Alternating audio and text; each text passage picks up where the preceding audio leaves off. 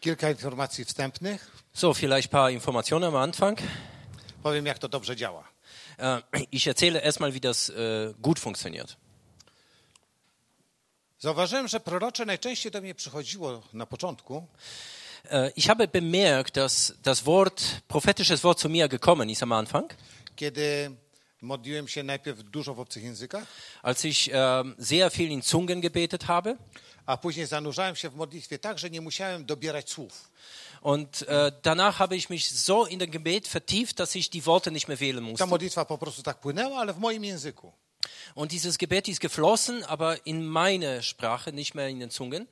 Niektórzy ludzie nazywają ję- dar języków najprostszym z darów, Manche Menschen sagen, äh, die Zungen, ähm, die Beten im Zungen ist die einfachste Gabe, ale ten język wywołuje, ma niesamowite znaczenie. aber das hat eine sehr große Bedeutung. Jakie znaczenie ma modlitwa w językach? Was für eine Bedeutung hat äh, Zungenrede? Zauważyliście, że jeżeli mówicie w swoim języku, to t- wasz umysł analizuje to, co mówicie. Habt ihr mal bemerkt, wenn ihr in eurer Sprache betet, dass äh, euer Gehirn analysiert das, was ihr ausspricht? Musimy to powiedzieć gramatycznie, odpowiednio dobrać słowa, Wir müssen das sehr grammatikalisch aussprechen, wir müssen äh, entsprechende Worte wählen, ale kiedy modlicie się w obcych językach, aber wenn ihr in Zungen redet, macie wolny umysł. ihr habt einfach komplett freie Gehirn. I niektórzy nawet modląc się w obcych językach myślą o obiedzie. Und äh, manchmal beten manche in Zungen und denken schon an Mittagessen, Bo nie musisz myśleć o tym, co mówisz. weil du nicht darüber nachdenken musst, was, äh, was du sprichst. Po prostu to przychodzi i wypowiadasz. Äh, das kommt einfach zu dir und du sprichst es aus. Ja ponieważ tego nie rozumiesz, to nawet nie wiesz, czy to gramatycznie, czy niegramatycznie. Und weil du das gar nicht verstehst, weißt du nicht, ob du es äh, schön grammatikalisch Jetzt formuliert davon ist nie oder auch nicht. kontrollierst. Du kontrollierst das einfach nicht. I czasami, y, jak się modlisz zwykłym językiem, swoim językiem, Und wenn du mit deiner ähm, äh, Sprache betest, chciałoby przyjść słowo, którego nie rejestruje twój umysł. äh, manchmal möchte ein Wort kommen, was dein äh, Gehirn nicht registriert I to zatrzymujesz, und du blockierst das, bo musisz to zanalizować. wo, äh, weil du das analysieren möchtest. A, a jak zaczęliśmy mówić językami? Und äh, wie war es denn eigentlich, als wir angefangen haben, äh, mit Zungen zu Ktoś sprechen? mi powiedział, pozwól, żeby twój język się pośliznął. Äh, jemand hat äh, gesagt, äh, lass einfach dein Zuge rutschen I wtedy to pójdzie. und dann wird's funktionieren. A kiedy mamy prorokować, to już od razu musimy mądrze prorokować. Und wenn wir aber prophezeien sollen, dann muss es plötzlich äh, sehr schön werden. Ale musimy też pozwolić, żeby język się pośliznął. Aber wir müssen äh, ebenso erlauben, dass unsere Zunge rutschen kann. To jest tak jak mówienie obcymi językami, tylko troszkę inaczej. Das ist äh, fast genauso wie Zungenrennen, aber ein bisschen anders. Więc kiedy modlisz się dużo w obcych językach, Also wenn du sehr viel mit Zungen redest, to tak jakbyś ściągnął ręczny hamulec w samochodzie. Z- Ściąg, spuścił ręczny hamulec. Das ist genauso, als würdest du die Hand, Handbremse nach unten im Auto lösen. Już nie ma co blokować. Es gibt nichts, was noch blockieren könnte. I kiedy przechodzisz na, pol, na swój język, Also wenn du dann wechselst auf deine Sprache, die du to ten kennst, hamulec jest już nieczynny, dann diese Bremse ist schon äh, nicht mehr äh, nicht mehr funktionstüchtig. ciągle jesteś w takim uniesieniu przed Bogiem Du bist immer noch so äh, erhoben vor Gott i wtedy nagle coś mówisz i mówisz, co ja mówię? und plötzlich sagst du etwas und stellst du selber fest, oh, was sage ich denn Czyli eigentlich? na początek to jest jakby troszeczkę poza twoim rozumem. Also am Anfang ist das so ein wenig wie außerhalb von deinem Verständnis, Aż nabędziesz pewnej praktyki. bis du eine Praxis erreichen wirst. A później już normalnie słyszysz i normalnie mówisz. Äh, Und danach, du hörst ganz normal und sprichst ganz normal. Jest inna metoda i dzisiaj tą będziemy praktykować. Und es gibt noch eine äh, andere Methode, die wir heute praktizieren wollen. My jako chrześcijanie często mówimy do, do siebie rzeczy takie bardzo racjonalne. Äh, wir als Christen sprechen zu uns sehr, äh, oft sehr, sehr rationale Sachen. Więc y, cio- ciągle sobie zwracamy uwagę i mówimy o takich mądrych rzeczach. Ähm, also wir machen uns auf Verschiedenes aufmerksam und sp sprechen auch sehr kluge Sachen. A zapominamy, że czy- często nasze dzieci robią głupie rzeczy, Und vergessen manchmal, dass unsere Kinder richtig dumme Sachen machen. a ty patrzysz, mówisz tak, ładnie rysujesz. Und du schaust das an und sagst, oh, du zeichnest so schön. Może wielkim malarzem nie będziesz, ale talent to ty masz. Wirst du, vielleicht wirst du nicht ein großer Maler werden, aber äh, du bist bestimmt talentiert. I zaczynamy jakby prorokować do naszych dzieci rzeczy, które widzimy, że mogą mieć miejsce. Und fangen wir einfach Sachen zu, über unsere Kinder zu prophezeien, die äh, sein könnten. Czy dzieci później mają nam to za złe, że coś się nie spełniło? Und äh, sind unsere Kinder auf uns später böse, weil das nicht so gekommen ist? Nie, raczej mają, e, e, są wdzięczne, że zachęciliście je do jakichś działań. Vielmehr sind sie dankbar, dass sie äh, ermutigt wurden, um etwas zu machen. Ja zauważyłem, że ludzie często zaczynają prorokować, kiedy zaczynają dobrze mówić do innych. Ich habe gemerkt, dass äh, manche fangen an zu pro prophezeien, wenn sie etwas Gutes äh, zu anderen Leuten reden. Widzę, że dobrze przeżywa z Bogiem. Ich sehe, du erlebst äh, etwas mit Gott I twoja twarz jaśnieje. und äh, dein Gesicht ist so hell. Ja tak myślę, że Bóg będzie cię użyczał, używał do zachęcania ludzi. Und ich glaube, Gott wird dich gebrauchen, um äh, Menschen zu ermutigen. I czasami nawet nie wie, że to jest proroctwo. Und manchmal weißt du sogar nicht, das war eine Prophetie.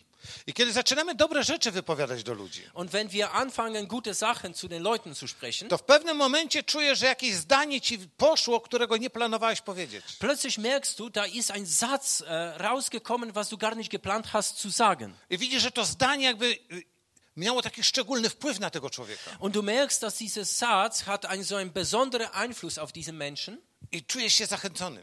und fühlst du dich ermutigt I ten człowiek jest zachęcony. und auch dieser Mensch ist ermutigt. Więc problem jest najczęściej w tym, jak my to mówimy.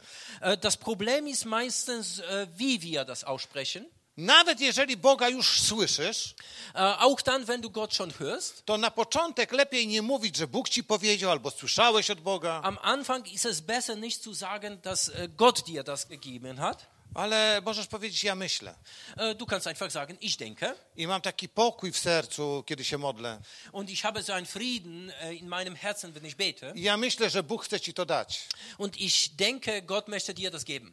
I wtedy ty jesteś bezpieczny Und äh, in so einer Situation bist du sicher. i ta osoba jest bezpieczna. Und auch die Person ist sicher. Bo może powiedzieć, wymyślił sobie. Ähm, ähm, die Person könnte sagen, er hat sich das ausgedacht. Wczoraj na przykład zawołałem taką dziewczynę. Äh, gestern habe ich zum Beispiel eine, ein Mädel gerufen. Byliśmy z Krystianem w Augsburgu Äh, zusammen mit Christian waren wir in Augsburg. i powiedziałem do niej, wiesz, ja mogę się pomylić, Ähm, und ich habe zu ihr gesagt, naja, weißt du, ich kann Fehler machen. więc ty sobie to rozważ. Also äh, urteile das in deinem Herzen. A później jej powiedziałem słowo. Und danach habe ich ihr das Wort gegeben. I ona po, po spotkaniu przyszła do mnie Und nach dem Treffen ist sie nochmal auf mich zugekommen i pytała się, dlaczego tylko do mnie powiedziałeś, że możesz się pomylić? und hat mich gefragt, warum hast du nur zu mir gesagt, äh, du kannst Fehler machen? Co we mnie jest, że e, zrobiło cię takim niepewnym? Äh, was ist denn so in mir, das dich äh, so unsicher gemacht hat? I wtedy ją zapytałem, a jakie było słowo dla ciebie? Und ich habe sie gefragt, äh, was für ein Wort habe ich dir Ona gegeben? powiedziała, bardzo ważne. Äh, und sie hat gesagt, "S- sehr wichtig. A ja powiedziałem jej, ale ty jesteś bardzo wrażliwa, czy to prawda? Äh, ja, weißt du, aber du bist eine sehr sensible Person, stimmt das? I ona powiedziała, tak. Und sie hat geantwortet, ja. Ponieważ proroctwo było dużej mocy. Weil die Prophetie äh, hat sehr, äh, sehr große Kraft gehabt a ty jesteś bardzo wrażliwa, und du bist sehr fl- äh, sensibel. to gdybym nie zrobił tego wstępu, to by to proroctwo cię mogło zabić. Und wenn ich das am Anfang nicht gesagt hätte, hätte dieses Wort dich töten können. A tak to ono przyszło łagodnie, Und so ist sehr sanft zu dir gekommen, bo ty mogłaś sobie pomyśleć, że ja mogłem się pomylić. weil du hättest auch denken können, er hätte auch Fehler machen I können. ona mówi, no tak, tak pomyślałam. Und äh, sie sagte, ja, so habe ich auch gedacht. Więc mam kilka pytań jeszcze do ciebie. Also ich habe noch ein paar Fragen zu dir. Porozmawialiśmy chwilkę Und wir haben so ein wenig i gesprochen ona poszła spokojna. und äh, sie ist ganz ruhig gegangen. Te pięć czy, czy, czy może pół godziny starczyło jej, żeby ona się oswoiła z tym słowem Äh, vielleicht so diese halbe Stunde hat es äh, dazu gebraucht, damit dieses Wort bei ihr ankommt i żeby to jej nie zraniło. und dass, äh, dass das Wort sie nicht verletzt. I czasami właśnie używam tej formy. Und manchmal benutze ich auch diese Form. Niektórzy mówią, już taki doświadczony jesteś, czemu tak mówisz? Und äh, manche sagen, du hast doch so viel Erfahrung, warum, äh, warum machst du denn so? Dlaczego mówisz, że ci się wydaje? Warum äh, sagst du, es kommt mir so vor? że myślisz, że Bóg chce to powiedzieć? Äh, warum sagst du, ich denke, Gott möchte das sagen? Czy ty y, naprawdę tak to czujesz? Ähm, bist du dir sicher, empfindest du das wirklich so? I wtedy się uśmiecham i mówię, nie, to ma e, jakby zmniejszyć nacisk, presję. Und äh, danach lächle ich ein bisschen und sage, äh, dass äh, also diese, dieser Druck soll ähm, vermindert werden. Pamiętajcie, że Jezus zanim coś powiedział mocno, oficjalnie, to najpierw użył przypowieści, Äh, wisst, äh, könnt ihr euch erinnern, äh, Jesus, bevor er sehr starke Worte gebraucht hat, hat vielleicht mal äh, irgendeine Geschichte a erzählt. później, kiedy tą przypowieść tłumaczył, to mówił, a tak, Bóg chce. Und äh, erst danach, nachdem die Geschichte fertig war, hat er dann gesagt, und Gott möchte so und so. Dobrze, czyli już to wiecie. Okay, also ihr wisst das jetzt. Używamy delikatnego języka. Also wir verwenden eine sanfte Sprache.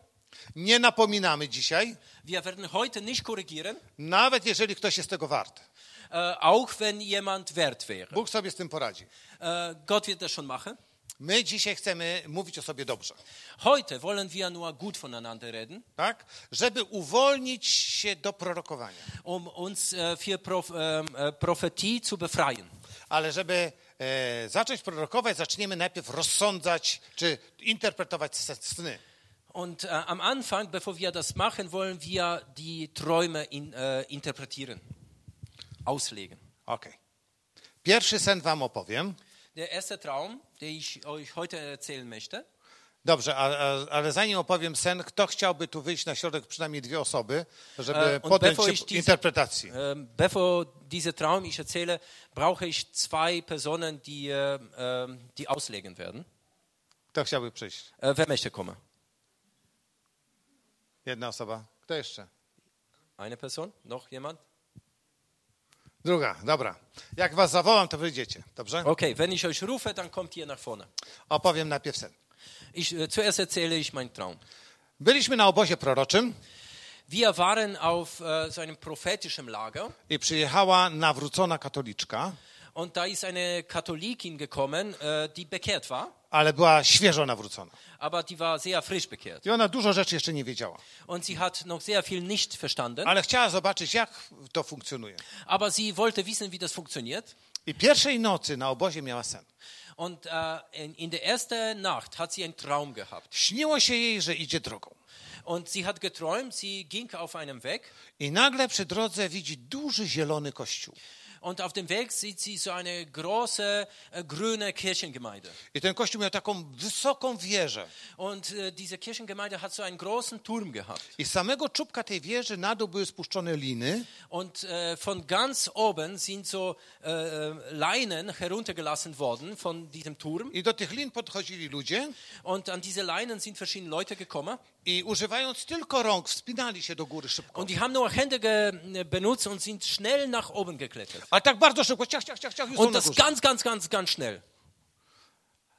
I kiedy tam ci weszli, to następni wchodzili. Und so, sobald äh, die ersten Leute gegangen sind, sind die nächsten, haben den nächsten gefolgt und so weiter und so I fort. ona w tym śnie patrzyła na to i mówiła, jak można tak szybko taką trudną rzecz zrobić. Und sie hat das so zugeschaut und hat dann gesagt, wie kann man so schnell so eine Sache machen?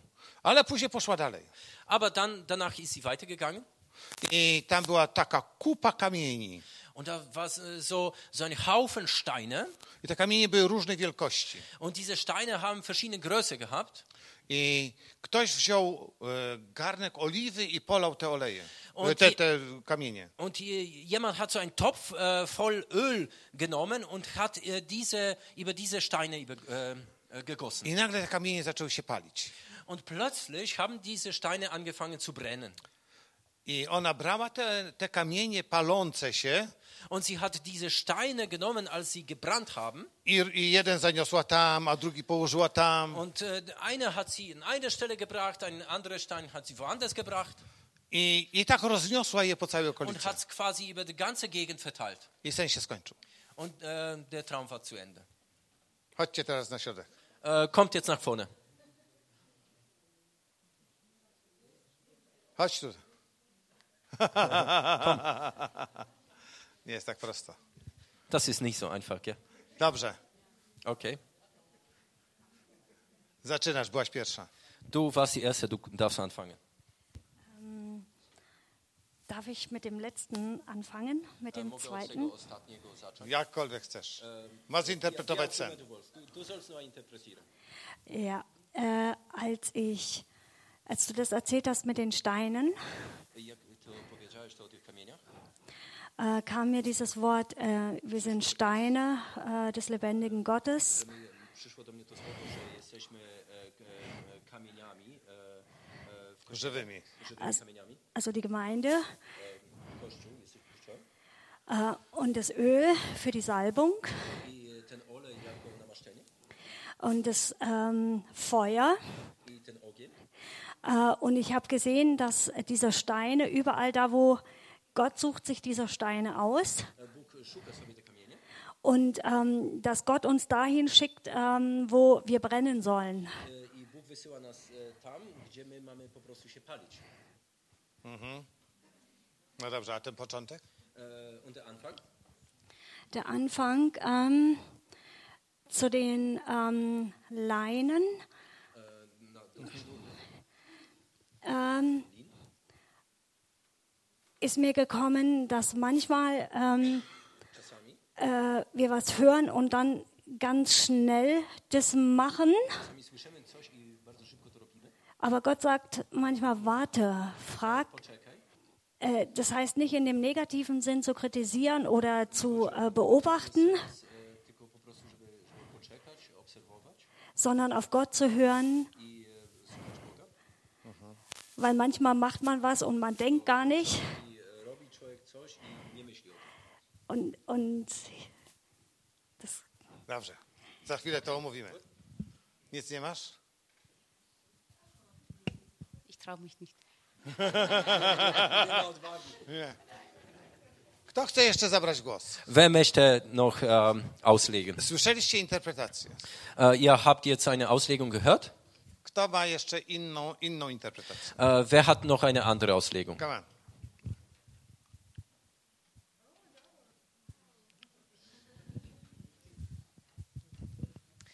Ähm, also bei dem zweiten, bei dem Ende, ähm, habe ich das auch so gesehen, also wie du das gedeutet hast. Aber ich ähm, denke, dass das erste äh, dasselbe bedeuten könnte, nämlich dass ähm, die Leinen von dem Kirchturm, das sind die Christen, die sozusagen eine Rettungsschnur sind für die Menschen aus der Welt. Äh, Schnury, żeby ratować ludzi e, ze świata. Genau. Wszystko? To dobrze, to teraz nauczymy się, jak to robić. Okay, jetzt äh, werden wir lernen, wie, wie man das macht. Bo te interpretacje nie są dobre. Weil die Auslegungen sind nicht gut. Ale macie prawo, bo to było w Polsce i to było do Polaków. Aber ihr habt einfach äh, auch recht, so zu interpretieren.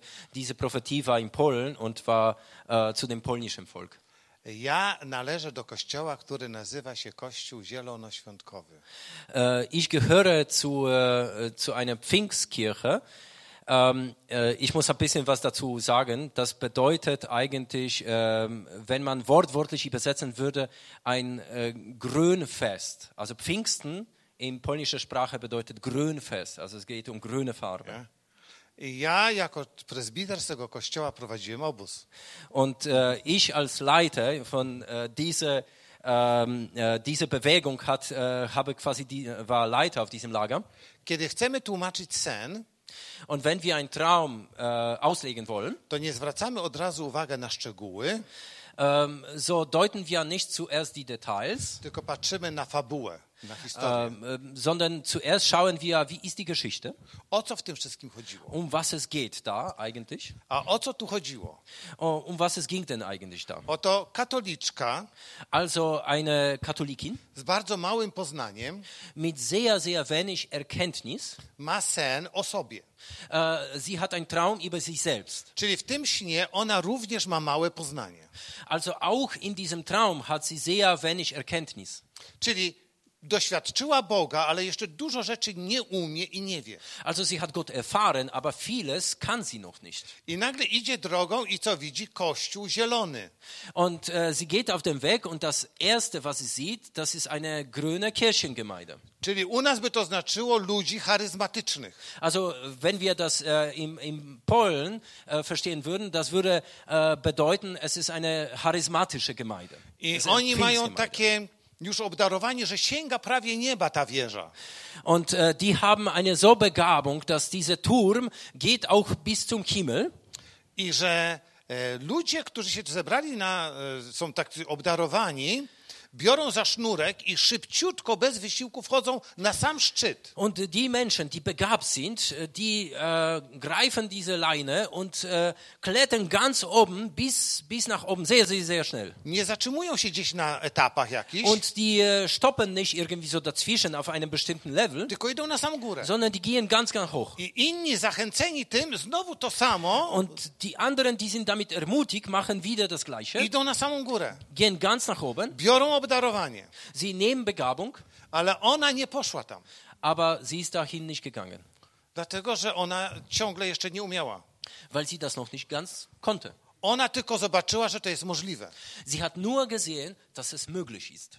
I ona zobaczyła, że to przynosi dobry rezultat. Und sie hat gesehen, dass das bringt ein sehr gutes Ergebnis. Ale coś spowodowało, że ona nie spróbowała nawet, Aber es hat etwas dazu gebracht, dass sie gar nicht äh, probiert hat. tylko poszła dalej. Sie ist einfach weitergegangen. I szła kawałek, Und sie ist nur ein Stück gegangen. co znaczyło, że wróci z obozu do swojego domu. Und das hat bedeutet, sie wird äh, diese Lage später verlassen und kommt nach Hause. A tam w okolicy nie ma żadnego ewangelikalnego kościoła. Und da in der, äh, in der Gegend gibt es keine charismatische Gemeinde. To jest okolica, gdzie ludzie piją alkohol, Äh, in dieser Gegend gibt es sehr viele Alkoholiker. gdzie zdradzają żony, Äh, die Männer gehen fremd. gdzie biją się w rodzinie, Äh, in den Familien äh, schlagen sich zusammen. gdzie mieszkają bez ślubów. äh, wo Menschen einfach ohne heiraten zusammenleben, To są martwe kamienie. äh, das sind tote Steine.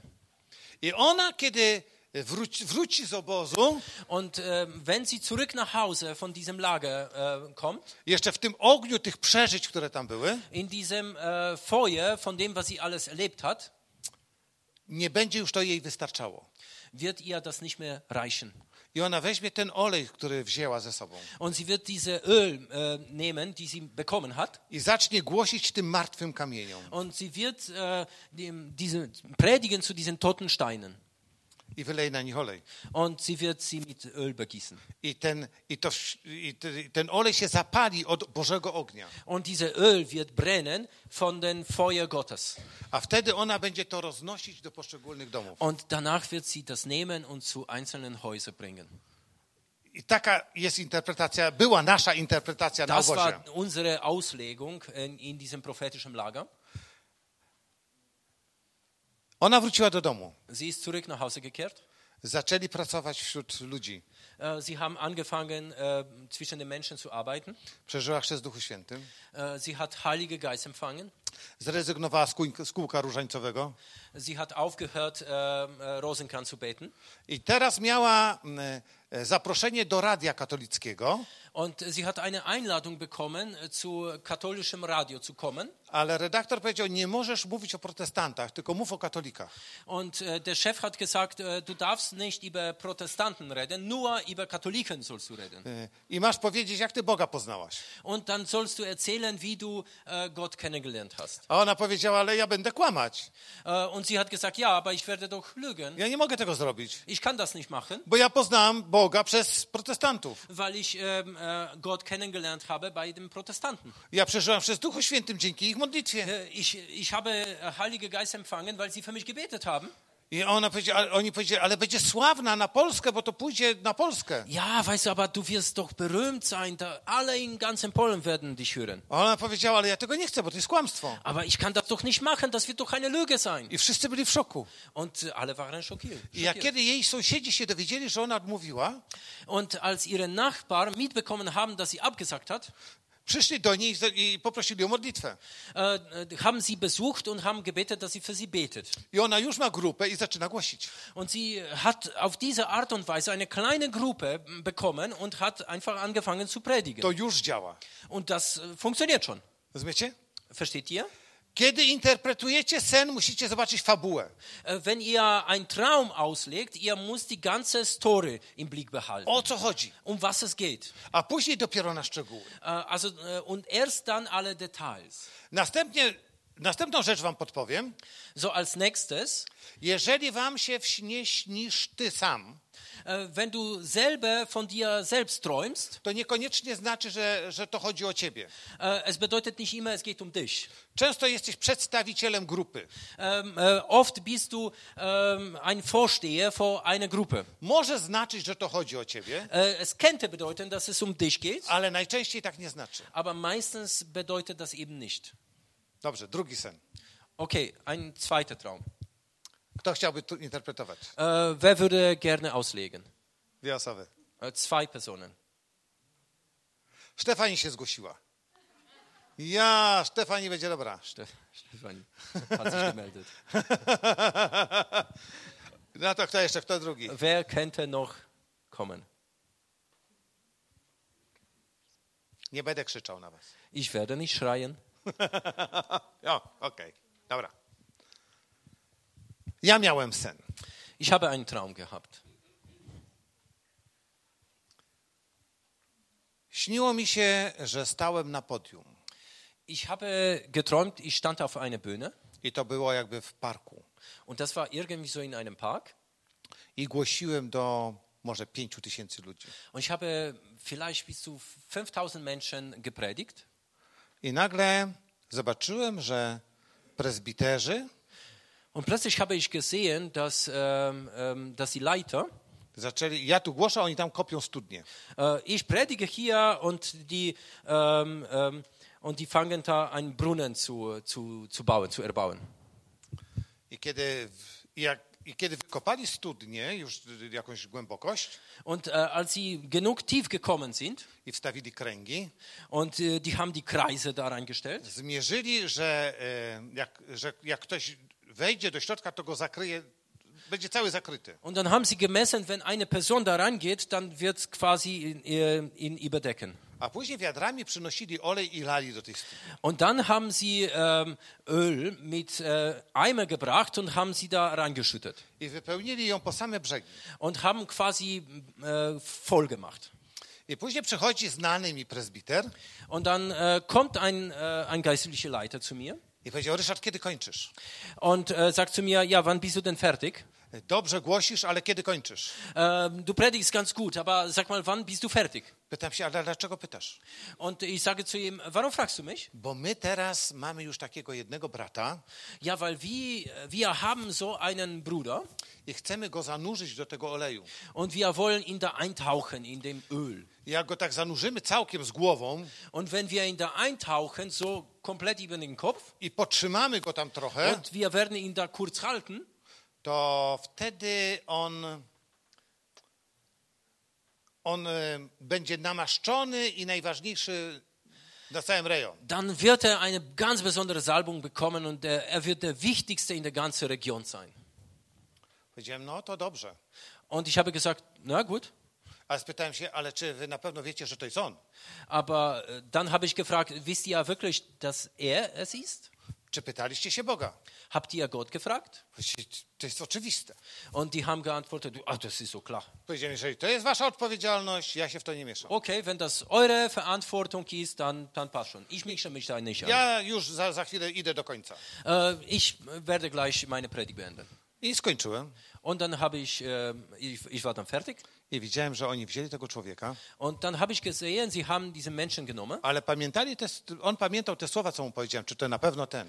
und äh, haben aber diese Worte in Erinnerung behalten. Ist er wirklich äh, dieser Mensch? I oni zrobili taki krąg i zaczęli go pytać coś. Und die haben quasi, die standen so im Kreis um ihn und haben angefangen, ihn zu Ja befragen. nie słyszałem, o czym oni Und rozmawiali, ich habe nicht gehört, äh, worüber sie sprachen, ale widziałem, że nagle on się e, tak zmieszał, spuścił głowę i poszedł sobie. aber ich habe plötzlich gesehen, dass er irgendwie äh, so äh, gemischt war und dann äh, hat er Kopf gesenkt und diese weggegangen. A ten, który ze mną rozmawiał, przybiegł znowu do mnie. Aber der, äh, der, der eine, der mit mir vorher gesprochen hat, äh, der ist äh, schnell zu mir gekommen I powiedział, Ryszard, pomyliliśmy się. und hat gesagt, Richard, wir haben einen Fehler gemacht. Ten człowiek nie był właściwy. Das war nicht der richtige Mensch. I myśmy go teraz przebadali. Und wir haben ihn gecheckt I on, po- jakby on powiedział, jakbyśmy go to zrobili, to by straszna rzecz się stała. und äh, hätten wir das blö- nur gemacht, das wäre wirklich was Schreckliches I geschehen. teraz myśmy się już modlili, Und jetzt haben wir gebetet i my już wiemy, kto to ma być. Und wir wissen, wer soll der, die Person sein. I ja powiedziałem, tak, teraz ja czuję, że to jest to. Äh, und ich habe gesagt, ja, ich spüre, das ist es jetzt. I to ja już mogę sobie iść. Und dann habe ich gesagt, jetzt kann ich gehen. I oni zaczęli tego człowieka brać, przygotowywać, żeby go tam zanurzyć. Und äh, sie haben diese Menschen genommen und haben angefangen, ihn vorzubereiten, um ihn einzutauchen. A ja e, poszedłem obok nich i poszedłem do PGR-ów. Pamiętasz, co to był PGR? Und äh, äh, ich, ähm, ich bin quasi an ihnen so vorbeigegangen. Und in der kommunistischen Zeiten haben wir äh, auf den Dörfern so, so ein Lager gehabt, das heißt äh, PGR, wo man äh, so verschiedene Tiere gehalten hat, äh, Schweine und ich weiß nicht, wie das Wort hier äh, dafür richtig wäre, wo man. Äh, okay, Äh, A, ja. LPG. I, i, w- I tam był taki bałagan, jak faktycznie wtedy tak było. Ja, und da war so ein Durcheinander, so wie in damaligen Zeiten das ausgeschaut hat. Było błoto i nieutwardzona Das war droga. so ein Schlamm und kein richtiger Weg. I zobaczyłem, że jest taka cała pryzma e, takich e, jakby polbruku, ale on, wiesz jak polbruk wygląda? Nie. Taka kostka betonowa, co się wykłada do drogi, ale to nie było, to było robione z gnoju. Ktoś gnój ścisnął tak, że zrobił te kostki takie. Und dann habe ich gesehen, da, da war es wie, äh, wie, wie so ein Prisma, da hat man ähm, so wie äh, Pflastersteine, aber aus einem Schlamm gepresst und gebildet. I ja podszedłem, wziąłem to do ręki, powiedziałem, Und ich bin da gekommen, ich habe das in der Hand genommen. to jest gnój. Und dann habe ich gesagt, ey, das ist ja irgendein Schlamm, I to jest, Mist. i, i to jest dobre na pole. Und dann habe ich gesagt, das ist, das ist ja eigentlich äh, gut fürs A, Feld. a to leży i tego, ja potrzebuję na, na, swoje, na swoje pole. Und dann habe ich fe- festgestellt, oh, der- ich brauche das eigentlich auf meinem Feld. A tego to leży i to nic, nikt z tym Aber nic das nie robi. liegt und keiner mm, tut das gebrauchen. Więc wróciłem do tych braci. Also ich bin zu dem Bruder zurückgekommen Mówię, Bracia, tam leży taki gnój. und dann habe ich äh, zu dem Bruder gesagt, äh, Bruder, da liegt einfach so ein Mist I on w takich kostki sprasowany jest. oh, und der ist so gepresst äh, in so äh, quadratische Form. Czy ja mogę sobie trochę wziąć? Äh, könnte ich ein bisschen was davon nehmen? Oni powiedzieli, myśmy e, wymyślili sobie, Äh, wir haben uns sowas ausgedacht, że e, ponieważ e, na podwórku jest du- dużo błota, weil so da draußen gibt es so viel Schlamm to, a gnoju mamy dużo, und äh, von dem Mist haben wir so viel, że my zrobimy takie kostki z niego dass wir äh, solche, ähm, ähm, so, so, solche Steine aus diesem Mist pressen werden. i wybrukuje, wyłożymy tym całe podwórko, Und auf dem ähm, und da draußen können wir das quasi so auslegen, ale to był zły pomysł. aber das war eine schlechte Idee, Bo jak na to deszcz popada, to to się robi takie właśnie weil wenn es niedobre. regnet, dann äh, zerfällt's I to się nie nadaje. und man kann dafür das nicht nehmen. Ja powiedziałem, ale to możecie wziąć na pole i to... to... Ja, aber ich habe gesagt, ja gut, aber ihr könnt das quasi für ein Feld nehmen. A i powiedzieli, nie, myśmy to zrobili, żeby wybrukować Und die podwórko. haben gesagt, nein, wir haben das genommen, um diese weg dann zu pflastern. Jak chcesz, to możesz to sobie wszystko wziąć. Also wenn du willst, kannst du das alles nehmen. My tego już nie będziemy ruszać. Also Wir werden das nicht mehr anrühren. Interpretujemy. So, Sen jetzt się skończył. Auslegung. Sen się skończył. Und dann war mein Traum zu Ende. Stefani, chodź. Nie? To Michal. Dawaj. Also ich habe das äh, so verstanden, wo, wo dieser Mann in dieses Loch hingestellt äh, worden ist. Das haben die Menschen so, äh, diese Person auserwählt. Und, äh, aber ich glaube, dass Gott sich Menschen auserwählt und salbt und erfüllt mit dem Heiligen Geist. Und das ist dann Original Gottes und nicht, nicht dass die Menschen jemand aussuchen. Und mit dieser Mist kann ich jetzt nicht anfangen.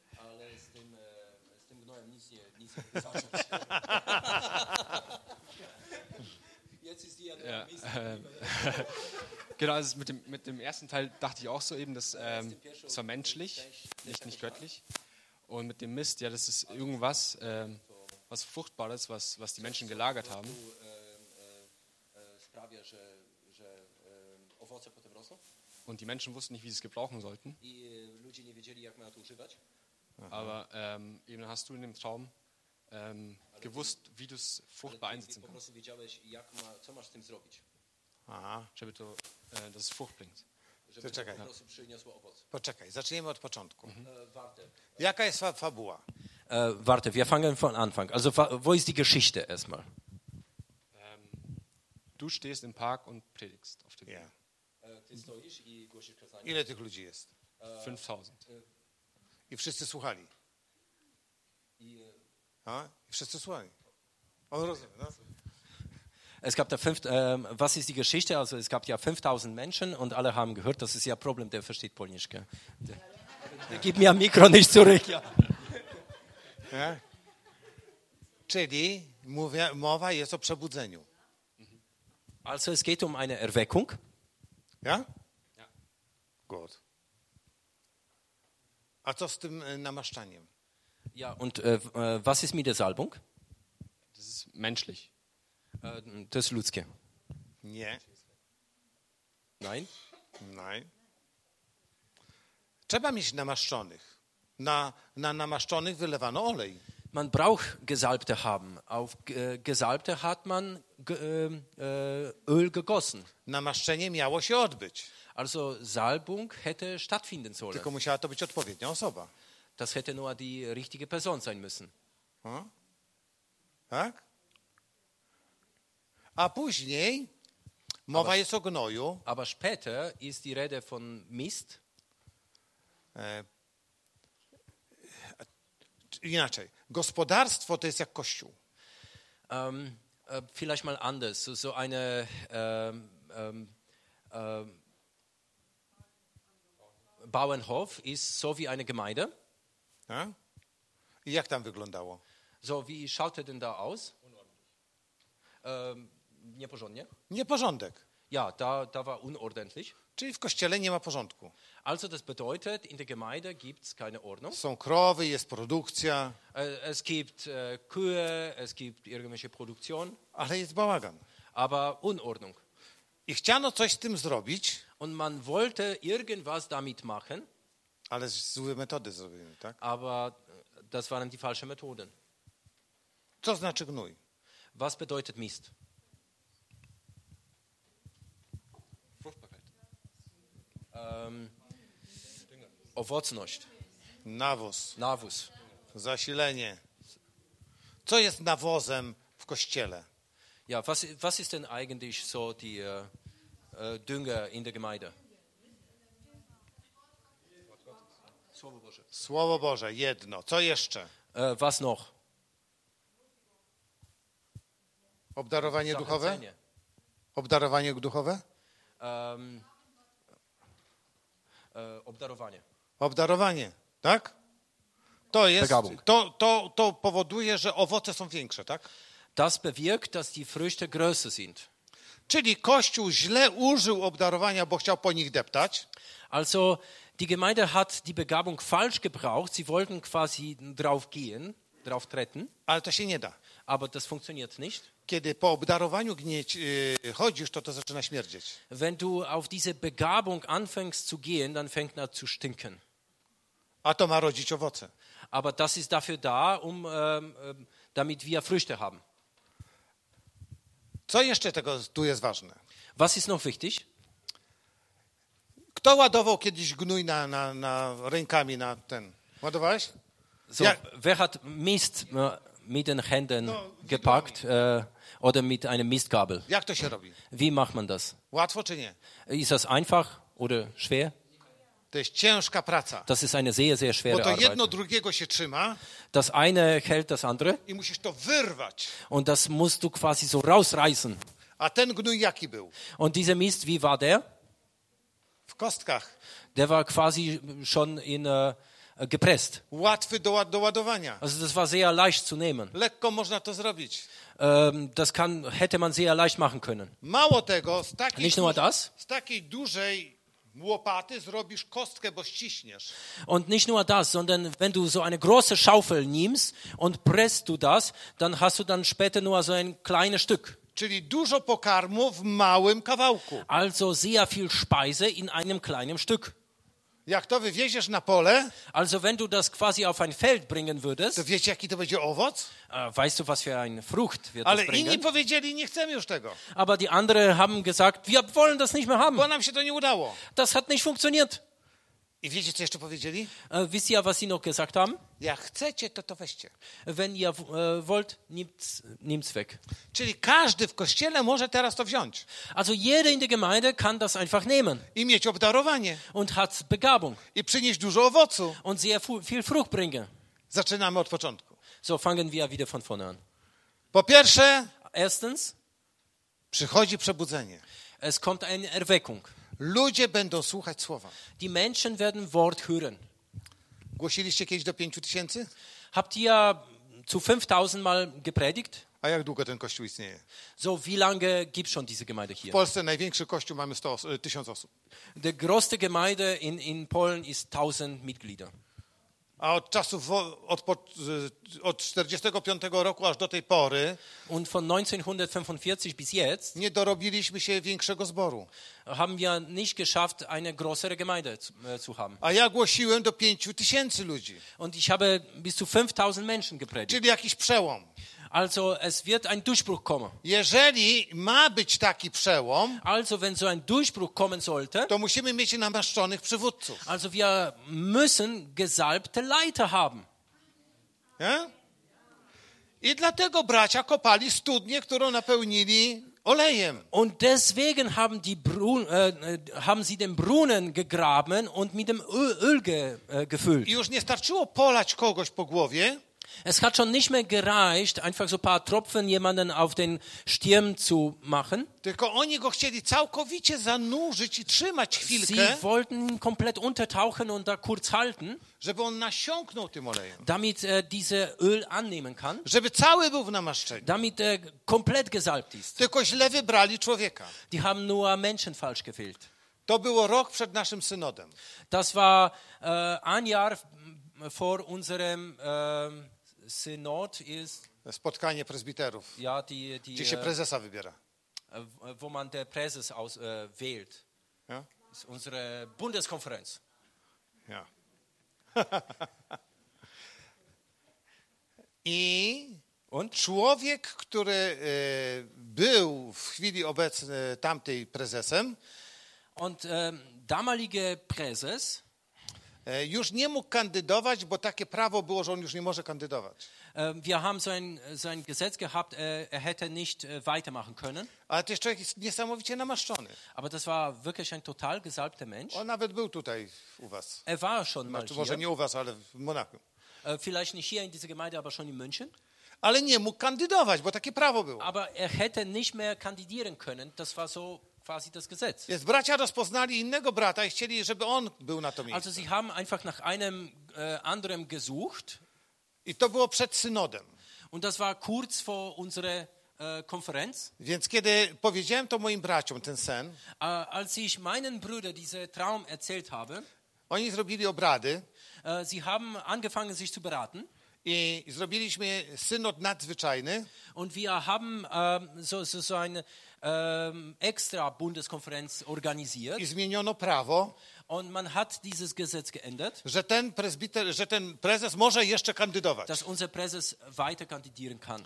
I, I w tym roku wybraliśmy go jeszcze raz. Und in diesem Jahr haben wir ihn nochmal gewählt. Rozumiecie? Nie tamten, Also nicht der andere, ale ten, który miał być. aber genau dieser, der es hätte sein müssen.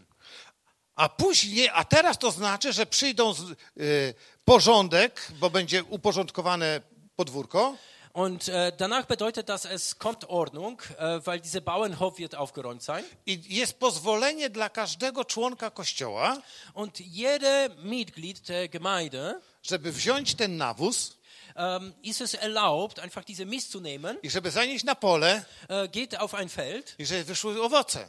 äh, dam, damit es Früchte kommen. Do tamtej pory nie wolno było, Also bis dahin, bis davor äh, durfte man das nicht, bo, to nie, by- bo nie było pozwolenia. weil es war nicht erlaubt, Ale teraz jest to pozwolone. aber jetzt ist es erlaubt. Więc każdy może przyjść Also jeder kann kommen i, i wziąć. und nehmen. I to jest w w łatwej formie. Und das ist äh, in einer sehr einfachen Gestalt. Rozumiecie, jak trzeba interpretować sny? Äh, versteht ihr, wie man Träume äh, auslegen sollte? Nie.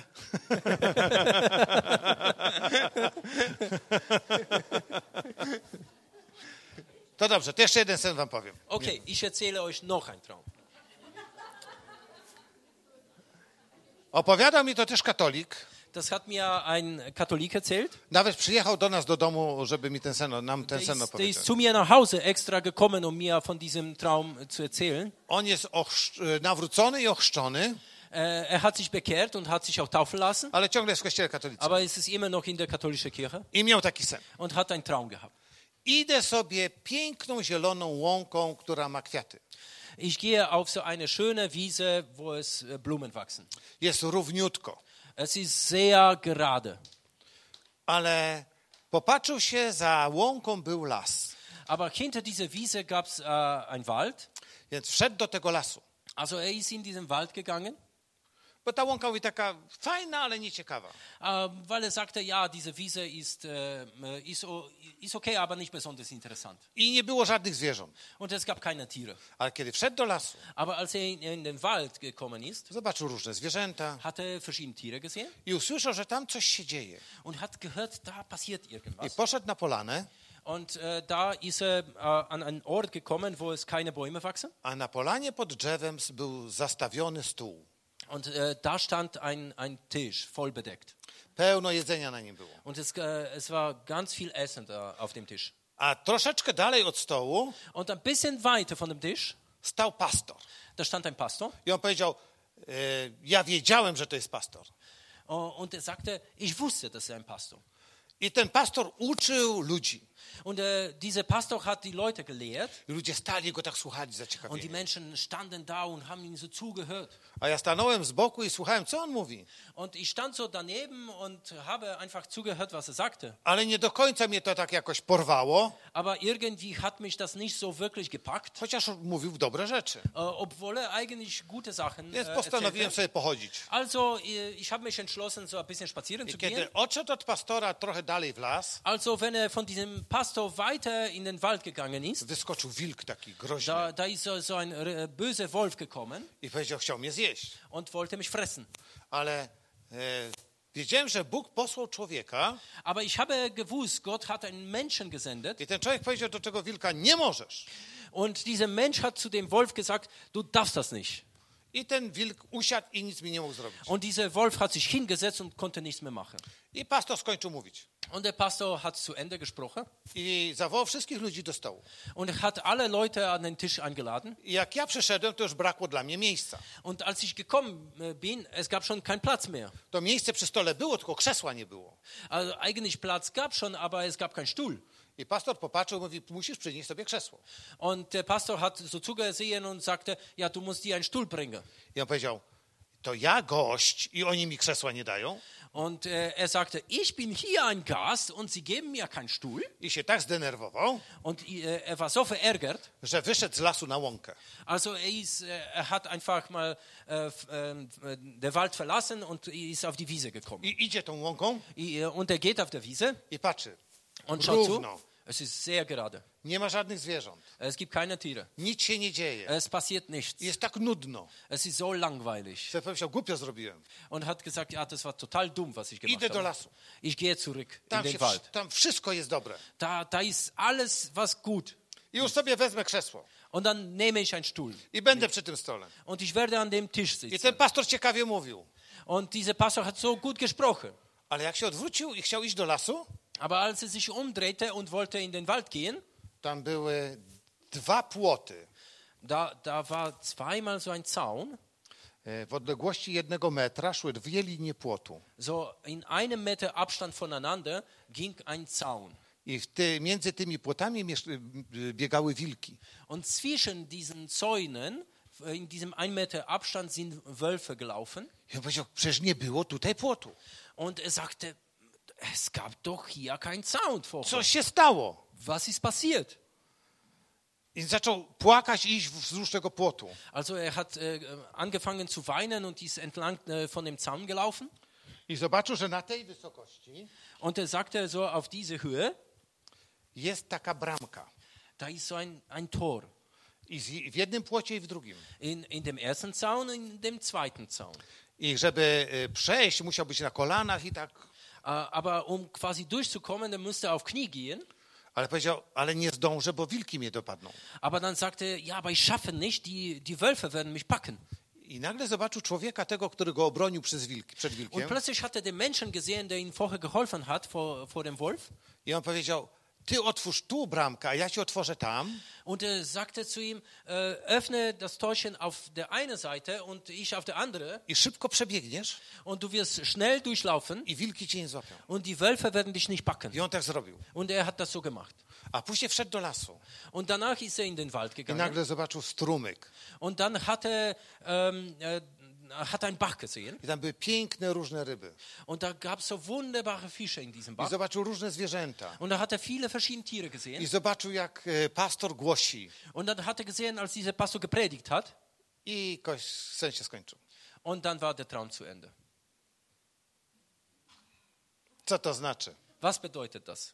Ten sen już w połowie się spełnił. Äh, dieser Traum kam in der Hälfte schon zu, in die Erfüllung. Myśmy z żoną go interpretowali i, i dobrze zinterpretowaliśmy, Wir haben ausgelegt diesen Traum und wir haben auch richtig ausgelegt, bo on się już w połowie spełnił. weil in der Hälfte kam er schon in die Erfüllung. Äh, Kto chce powiedzieć? Możecie myślę. teraz w sali mówić. Kto ma jakąś Äh, myśl? wer möchte, kann, kann einfach äh, da, wo er sitzt, äh, sagen, was er denkt. Mów. Spreche.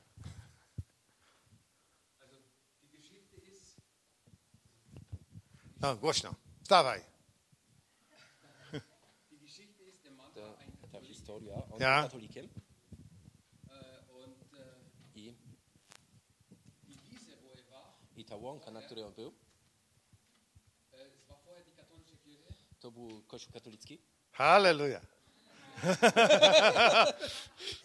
Prorok jaki, czy co? Ein Prophet oder was? Może?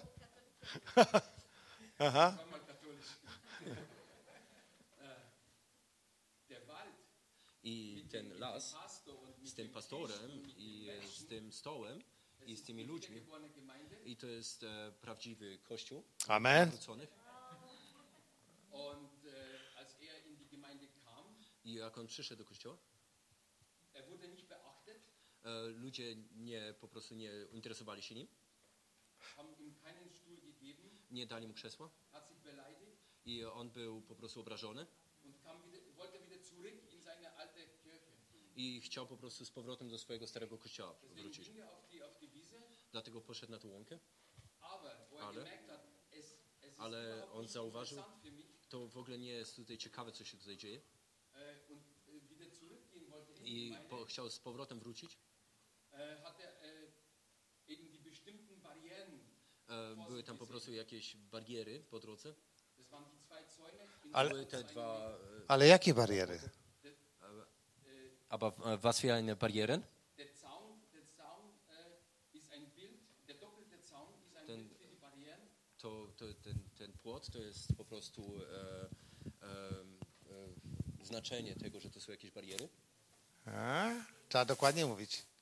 Du musst äh, genau genau cię auslegen. przecisnąć. Ich muss dich ein wenig äh, drücken. Musimy się wrócić do początku. Wir müssen äh, zum Anfang gehen. Dlaczego na początku nie było potu?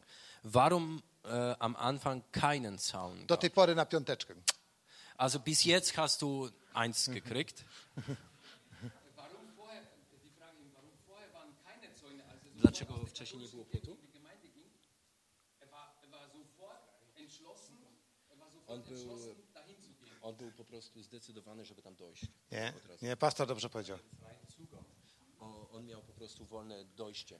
Miał wolne dojście. Er hat einen freien Zugang. To znaczy, że Kościół katolicki pozwala pójść swoim do protestantów, ale nie żeby zostać, tylko żeby się nauczyć. Das bedeutet, dass die katholische Kirche äh, vorher erlaubt hat, dass die Chefchen äh, zu den Protestanten rüberlaufen, um einfach um zu lernen, aber nicht um zu bleiben, sondern um Dlatego zu nie stawia lernen, um płotu. zurückzukommen.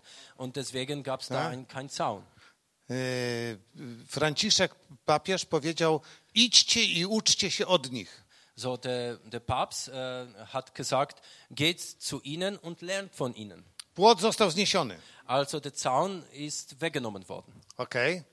Ale później płot był. Aber danach gab es einen Zaun. I to był taki płot, gdzie takie płoty stały? Und äh, das war so ein Zaun, wo stehen solche Zäune? Äh, One są na granicy niemiecko-niemieckiej. Dobrze, Äh, Sehr gut. ale sta- były też w obozach koncentracyjnych. Aber äh, auch in Konzentration, äh, in, der- Tak? I w rosyjskich gułagach. in, in Gulag, in russische Gulag. I szkolone psy biegały tam wewnątrz. Und die, äh, die Hunde, die äh, einfach, denen das beigebracht worden ist, die sind rumgelaufen. Czyli dlaczego później już był płot? Warum also später gab es da einen Zaun? Weil als die, als die Priester in der katholischen Kirche das merkten, Jak, e, jak e, e, e, oni zauważyli to, e, kapłani, e, katolicy, die machen alles, um es zu verhindern. oni zaczęli wszystko robić, żeby po prostu e, stawiać im przeszkody. Ale co zobaczyli? E, was haben sie aber gesehen? Die haben gesehen, dass sie, dass sie bereichert waren und sie, und sie wieder zurückgehen möchten. E, oni zobaczyli, że chcieli wrócić z powrotem. Tak, Genau. dobrze. Sehr gut. Ale jak, to jest, jaki, mo- jak możliwy jest powrót wtedy? Äh, aber wie möglich ist dann wieder zurückzukommen? En Äh, Entschlossenheit, Ähm, und zdecydowanie, Dobrze. aber auch die, die Entschlossenheit zu bleiben, ale także zdecydowanie, żeby zostać sich äh, umzudrehen. i żeby po prostu nie patrzeć do tyłu. No, mało? Äh, zu wenig. Auch die, äh, die, äh, die Barrieren, die auf dem Weg Te bariery, które są, jemand in den Weg gelegt werden, die zu überwinden. äh, że te bariery, które są po drodze, trzeba je pokonać. Ha? On, on potrzebował pomoc e, z jednego z kościoła. Dobrze. Sehr gut. Tam był człowiek, który miał po prostu pewien autorytet. I on z jego pomocą mógł wrócić. Amen. Ta siostra mi właśnie powiedziała, tam trzeba po prostu na kolana pójść i na kolanach e, można przejść to. Co to znaczy na kolanach? Was bedeutet auf den Knie? Uniżyć się. Pora, trzeba się Pokora. E, Demut. To już nie będzie proste. Das wird schon nicht mehr so einfach. To już werden. wtedy, jak idziesz na kolanach po trawie, to się Wenn du, pobrudzisz. ja, wenn du auf den Knie durch die Wiese läufst, du wirst dreckig werden. Tylko mocne zdecydowanie pozwoli mu wrócić. Wenn du wirklich entschieden bist, dann kannst du schaffen, zurückzukommen. I kiedy przejdzie, Aber wenn er durchkommt, to już będzie wszystko. dann äh, ist es sicher. I ryby, i zwierzęta, i Dann, życie. ähm, dann wird er dieses Leben äh, sehen und die Fische und die Tiere und so weiter und so fort. Czemu nie udało mu się pierwszy raz? Äh, Warum hat er das erste Mal nicht geschafft? Bo to jest sen o nim i do niego. Das ist äh, ein Traum über ihn und auch zu ihm, also für ihn. Dlaczego mu się nie udało? Dlaczego on wrócił? Warum hat er das erste Mal nicht geschafft und ist er äh, umgekehrt? Weil die, äh, weil die Menschen, die dort waren, äh, die haben ihn praktisch Ponieważ, so aufgenommen, wie er ponieważ ludzie go nie przyjęli tak, jak on to oczekiwał. To druga rzecz. Das ist, das ist Pierwsza äh, rzecz. eine zweite Sache. Aber die erste? Oni nie, e, nie, nie patrzyli na niego, nie zwracali na niego w ogóle uwagi. Nie? No? E, Z, z dumy.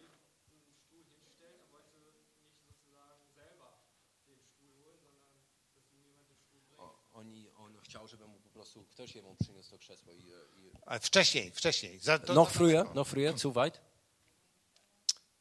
Pamiętacie, że on zobaczył, że stół jest zastawiony, tam wszystko jest. Äh, ihr habt äh, gemerkt, er hat einen äh, Tisch gesehen, der war vollgestellt, da gab es schon äh, alles auf dem, auf dem Tisch. Ale on kaznodziei też dobrze nie słuchał. Tak? Czyli stał, on nie włączył się. Er, er stand nur da, er, er ist nicht dazu gekommen. On ciągle stał z boku Er stand äh, immer so auf der Seite i tylko oceniał. und hat das quasi geurteilt. On, w- on nie chciał być źle postrzegany przez katolików. Äh, er wollte nicht, dass die äh, andere Katholiken ihn negativ sehen. Dlatego po pewnym czasie opuścił tą grupę Äh, äh, genau aus diesem Grunde, äh, nach gewisser Zeit hatte, äh, hatte die Gemeinde diese Gruppe verlassen i sobie zaczął chodzić po lesie. und hat äh, einfach so das ganze Wald äh, anschauen wollen. Co to znaczy, Was bedeutet das? Krystian? On nie chciał współpracować w kościele. Dobrze, ale Sehr chodził gut. po lesie. Aber er ist ähm, im Walde rum, herumgeirrt. Chodził po różnych grupach Er ist gegangen und hat verschiedene Gemeinden besucht. i szukał, gdzie by co wziąć, a nic nie dać. Und er hat überall gesucht, wo er viel mitnehmen kann, aber nichts geben muss. I kiedy człowiek wchodzi na taki duchowy teren Und wenn ein Mensch äh, auf so ein geistliches Terrain äh, geht, i nie ma ochrony kościoła nad aber sobą, hat keinen Schutz von der Gemeinde mit sich, bo kościół katolicki już był tam, weil katholische Kirche war schon woanders. on wszedł na grunt protestancki, ale jeszcze się nie włączył, Er ist auf den pro protestantischen Grund äh, gekommen, aber er hat äh, keine Verbindung gehabt, tak jakby nie miał żadnego obywatelstwa. äh, so als hätte er keine Staatsangehörigkeit. Wyszedł wilk. Und da kam ein Wolf. Bo kogo wilk atakuje? Ähm, ähm, die Wölfe greifen wen an? Słabych i co, co Die są na Schwachen. końcu. Und auch äh, derjenigen, die sind am Ende. Tak? Wilk od najsłabsze zwierzę oddziela od stada i je atakuje. Ähm, die Wölfe nehmen quasi die, die, sch- äh, die schwachsten äh, Glieder und äh, diese greifen an. Więc wilk go chciał zjeść, Also der Wolf wollte ihn fressen, zniszczyć. zerstören. Ale Bóg posłał swego anioła, Aber Gott hat seinen Engel gesandt który nakazał diabłu stop.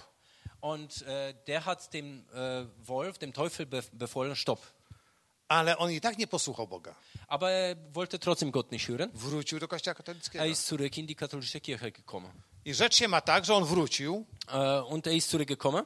i zrobili go liderem grupy mm, w kościele katolickim. Und der ist äh, Leiter von einer äh, Gruppe in katholischer Gemeinde geworden. I on z początku się bardzo cieszył, dostał autorytet. Und der hat sich sehr gefreut, weil der äh, eine bestimmte Autorität hatte. Ale niedawno z nim rozmawiałem, on mówi, "S- nic się nie dzieje. Und äh, ich habe mit ihm gesprochen und er sagte, ja, es passiert ja To nicht. wszystko jest drętwe. Oh, das ist ja so alles so langweilig. W tym nie ma życia. Es gibt kein Leben. Ja już bym chciał wrócić. Äh, ich würde gerne zurückkommen. Ale już biskup posłał księdza Aber ein Bischof hat einen Priester gesandt i już jest ten płot. und äh, es gibt dann schon einen Zaun. I on teraz już nie może. Und er kann nicht. I zaczął pić. Und hat angefangen zu trinken, W tej rozpaczy zaczął pić. so in, ähm, in diesem seelischen Zustand, in dem er sich befand, hat er angefangen I zu jak trinken. niedawno go widziałem, Und als ich ihn neulich gesehen habe, on jest gotowy uklęknąć na kolana, und er ist wirklich bereit, auf Knie zu gehen, żeby wrócić. um zurückzukommen. Jeszcze nie uklęknął, Er hat das noch nicht gemacht, ale już się łamie w środku. aber da bricht etwas in ihm. Rozumiecie? Versteht ihr? Bóg go ostrzegał przez ten sen. Und äh, Gott hat ihn gewarnt durch diesen Traum. Jesteś w dobrym miejscu. Du bist in einem guten Ort. Włącz się w grupę. Also äh, verbinde dich mit dieser Gruppe. Wrócimy jeszcze do stołu. Aber lass uns noch zu dem Tisch zurückkommen. Możemy oskarżyć pastora. Wir können über Pastor was Negatives sagen. Nie zadbał o tych, co przychodzą. Äh, er hat sich nicht gekümmert um die, die gekommen sind. Ale ten pastor był niesamowicie mądry, Aber dieser Pastor war wirklich ein sehr kluger Mann. bo zobaczył w tym człowieku brak pragnienia, Er hat in diesem Menschen keinen Durst gesehen, że on taki wygodny jest. dass er so bequem ist. Jeżeli taki wygodny człowiek przychodzi do kościoła, Wenn so ein bequemer Mensch zu der Gemeinde kommt, to całe życie musi go tylko, mu tylko dawać. dann musst du das ganze Leben ihm nur geben. Z niego nie będzie sługi. Der- Er wird niemals ein Diener. Więc taki człowiek musi być skonfrontowany. Äh, Und so ein Mensch braucht eine Konfrontation. Więc pastor go skonfrontował.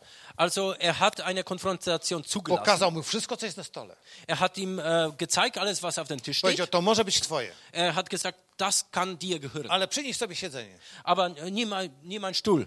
Wiecie, jak ja bym był głodny, Weißt du, wenn, wenn ich einen Hunger hätte, to ja bym pniaka sobie przyniósł. äh, weißt du, dann würde ich quasi irgendwie einen Stumpf äh, vom Baum nehmen, äh, um, äh, äh, mich hin, um mich hinzusetzen. Ale on się chciał czuć ważny. Aber er wollte sich ähm, wichtig fühlen. Pastor będzie mi usługiwał. Ah, der Pastor, der wird mir dienen. Będzie się cieszył, że ktoś przyszedł. Er wird sich freuen, dass jemand gekommen ist. I pastor powiedział, nic z tego. Und der Pastor sagte, nein, nichts davon. I on sobie poszedł. Und er ist gegangen. I mu wtedy powiedzieliśmy w domu, Und wir haben ihm zu Hause gesagt, uważaj, bo będziesz musiał kleknąć do brudnego, na brudną łąkę. du musst aufpassen, du wirst dich, du wirst dich beugen müssen auf schmutzige Wiese I wilki będą chciały cię zjeść. und die Wölfe werden dich fressen wollen. Nie idź ten, tą drogą. Geh nicht diese weg. Zostaw tam, gdzie jesteś. Äh, Bleibe da, wo du bist. Ale nie posłuchał. Aber er wollte nicht hören. I dzisiaj płacze. Und heute weint er. Bardzo płacze. Er weint sehr. Ale diabeł go trzyma. Aber der Teufel äh, hält ihn fest. Modlimy się, żeby przyszedł ten czas, że on uklęk- uklękł. Äh, Wir beten dafür, dass der, die Zeit kommt, dass er auf Knie geht. Trzy sny wytłumaczyliśmy. So, wir haben drei Träume jetzt. Äh, äh, Będziecie to pamiętać? äh, g- werdet ihr euch daran erinnern? Jeżeli chodzi o interpretację snów albo wizji, Wenn es um Auslegung geht von Träumen oder Visionen, powiem wam jeszcze parę rzeczy. möchte ich noch äh, ein paar Punkte nennen. Nie dajcie się zwariować symbolami. Ähm, lasst euch nicht verrückt machen mit Symbolik. Jeżeli macie mieć sny, módlcie się do Boga, żeby były czytelne dla was. Wenn ihr Träume bekommt, dann betet zu Gott, damit ihr sie selber versteht, Że Bóg w nadnaturalny sposób da wam zrozumienie symboli i fabuły. damit, äh, damit für euch die Geschichte klar ist, damit äh, Gott euch das Verständnis gibt. Opowiem wam historię, dobrze? Ich möchte noch eine Geschichte erzählen. Ja, jak, jak widzicie, głoszę prostym językiem. Also wie ihr seht, ich äh, predige sehr, sehr einfache Sprache. On mi trochę przeszkadza, bo mówi pięknie po niemiecku, Äh, er stört mir ein bisschen, weil er so schön äh, auf Deutsch übersetzt. ale ja po polsku mówię prosto. Aber in Polnisch rede ich sehr einfach. I kiedyś, kiedy pastorowałem jeszcze, Äh, eines Tages, als ich noch Pastor war, przyszła do mnie pani dyrektor z mojego kościoła.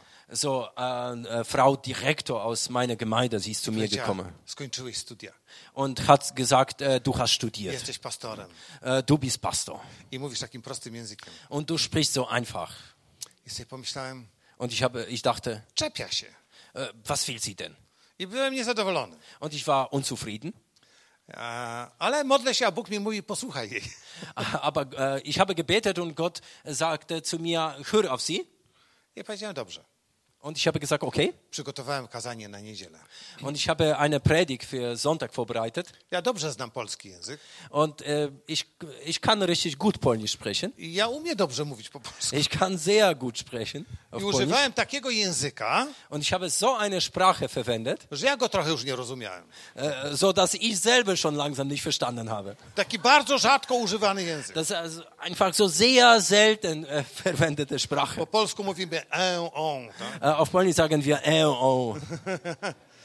czyli takie jak na uni- uniwersytetach. so wie auf der, an der Uni. I wiedziałem, że większość z kościoła nie zrozumie nic. Und ich wusste, die ähm, größere Teil de, äh, der Gemeinde wird nichts verstehen. I wygłosiłem kazanie. Und ich habe gepredigt. Po kazaniu ona przyszła do mnie. Äh, nach der Predigt ist die Frau zu mir gekommen. Powiedziała, taka jestem dumna, pastorze. Ich bin so stolz, Pastor. Wreszcie to doszło do mojego wymiaru. Endlich kam das auf mein Niveau. Tak zaszczytnie. So gut war das. I taki piękny język. Und so eine schöne Jak Sprache. Äh, hrabia tutaj jesteś. Du bist so wie ein hochgestellter Mensch. Ja powiedziałem, dobrze, Und ich habe gesagt, gut, dziękuję. danke. A teraz mi powiedz, o czym ja mówiłem. Und jetzt sag mir, worüber ich gesprochen habe. Ja, ja, mm. O Jezusie mówiłeś. Naja, über Jesus hast du gesprochen. Powiedziałem, akurat nie o Jezusie za ba- za mało. Na, über Jesus habe ich nicht so viel O gesprochen. czym ja mówiłem? Worüber habe ich geredet? Jak mam być szczera, to nie do końca rozumiałam. Wenn ich ehrlich sein soll, habe ich nicht ganz verstanden. I się spytałem, czy na tym polega kazanie? Und dann habe ich sie gefragt, darum geht es eigentlich in der Predigt? Już katolicy tak głosili do mnie. So, äh, Katholiken haben auch so zu mir gepredigt.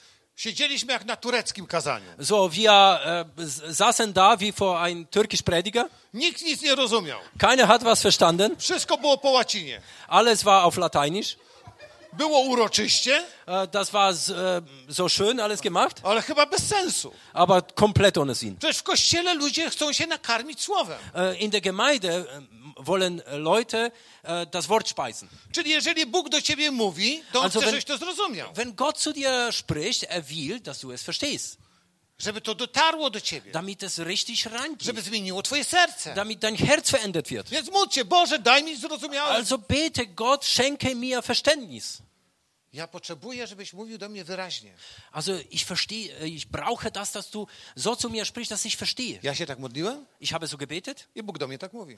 und Gott hat so zu mir gesprochen. Jak mam powiedzieć e, do, nie wiem, do Jana, to mówię do Jana. Und wenn ich zu einem äh, Johannes sprechen muss, dann spreche ich zu Johannes. Jak jest powiedziane, że mam napomnieć, to idę napomnieć. Wenn ich korrigieren soll, dann korrigiere ich. Jest mało y, symboli, Es gibt sehr wenig Symbolen, dużo treści, äh, sehr viel Inhalt. więc się módlcie o to. Also betet dafür. E, No dobrze, braknie, Okej. braknie nam czasu, Wir haben nicht so viel Zeit. że musimy przećwiczyć w grupach. Also wir müssen jetzt so ein bisschen Dobierzcie üben się in tak, Gruppen. żebyście się jak najmniej znali. Also ähm, bildet solche Gruppen, dass die Leute, die in der Gruppe sind, sich am wenigsten können. I będziemy jeden na jeden. Und äh, wir werden quasi so eins zu eins dienen. Dobieramy się po dwie osoby, ale tak, Also żeby się jak zwei najmniej Personen, znać. zwei Personen in einer Gruppe, aber so, dass ihr euch am wenigsten kennt. Nie, żeby syn mówił do córki, Bóg cię kocha i coś tam i da ci No i- dobrego męża, bo on ją zna. Nicht, nicht dass äh, so der Vater zu der Tochter sagt, Gott wird dir einen guten Mann schenken und so Zeug. Ja. Dobieramy się tak, że się nie znamy. Jak Also, najmniej znamy, also dobrze? so, dass, dass, wir, äh, dass ihr euch Wstajemy, am szukamy. wenigsten kennt. Mamy jeszcze Also, 15-20 minut. Wstajemy, so, wir haben nur 15 Minuten, also steht szukamy auf. się. Ja?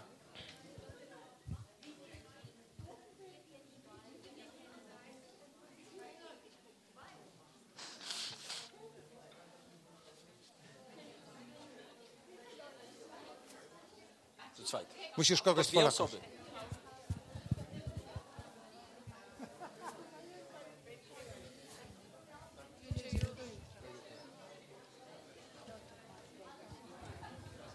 Cześć Kasia. Pozdrów swojego męża. Fragen nochmal genau, was sollen wir machen? E, Oni się pytają, co mają robić. Einfach nur A ja zaraz się powiem. Mają się najpierw dobrać. Sie sollen sich erstmal nur zusammenstellen. Jak już się dobierzecie So, wenn ihr euren Partner gefunden habt, i staniecie naprzeciwko siebie, so wenn ihr euch gegenüber steht, to przez chwilę wszyscy będziemy modlić się w obcych językach. also dann beten wir alle zusammen erstmal in Zungen. I kiedy ja powiem stop, Und wenn ich Stopp sage, to wtedy zaczniesz. E, ustalcie, kto, kogo, kto zacznie pierwszy. dann äh, macht miteinander aus, wer soll anfangen. I ta pierwsza osoba zacznie mówić: Myślę, że Bóg chce ci powiedzieć. Und äh, die erste Person soll sagen, ich denke, Gott äh, möchte dir sagen. W ten sposób zaczynamy, dobrze? Also so fangen wir an. I później zaczynasz mówić dobre rzeczy. Und danach äh, sollst du gute Sachen Ale aussprechen, nie mów stąd, z aber głowy. sollst du nicht aus dem Kopf reden. ale wsłuchaj się w głos Ducha Świętego. Äh, höre in Heiligen Geist hinein. Możesz oczy zamknąć, możesz otworzyć, Äh, du kannst äh, Augen geschlossen halten oder aufmachen, ale mów z serca. aber sprich aus dem Herzen. Jak skończysz, powiesz Amen. Und wenn du fertig bist, dann sag Amen. I później położysz rękę, pobłogosławisz tego człowieka i powiesz, Boże, niech mu się to stanie. Und danach wirst du deine Hand legen äh, auf deinen Partner und wirst du ihn segnen und wirst du sagen, äh, so soll es auch A geschehen. później będzie zmiana. Und danach dreht sich das Ganze. I zapytam się, kto, dosta, kto odczuł, że to było słowo dla niego. Und danach werde ich fragen, wer, äh, mehr, wer spürt, das ist ein Wort von Gott. Tak? Okay? Dobrani jesteście, zaczynamy się modlić w obcych językach. Okay, jetzt ähm, steht ihr zusammen, jetzt beten wir in Zungen. Kashida la karama di karama shotori hala harandi. Kamo shutale hei da la hatanda di koro di shita la matura da. Haroba da shita la korobodoriba da shida la koma da kida. Kato shita le kire da la mata shude le kire nama. Horomo shita la, horomo shita la, horiba da shida la matara, horiba da shanda di koromo, haribe de shide le kolokoro, haribe de shede. Horibe de Schide kame, Toribe de Schidele come, Hatore de Kide, Hatore de Kide, Haromo Schidele kerbe de Likarande, Haribende, Halikeren, Harihont Schiholmoti Hama, Hati Schidele Matara, Haribe da Konda Likende, Andik Schide, Hatori de Kide. Amen.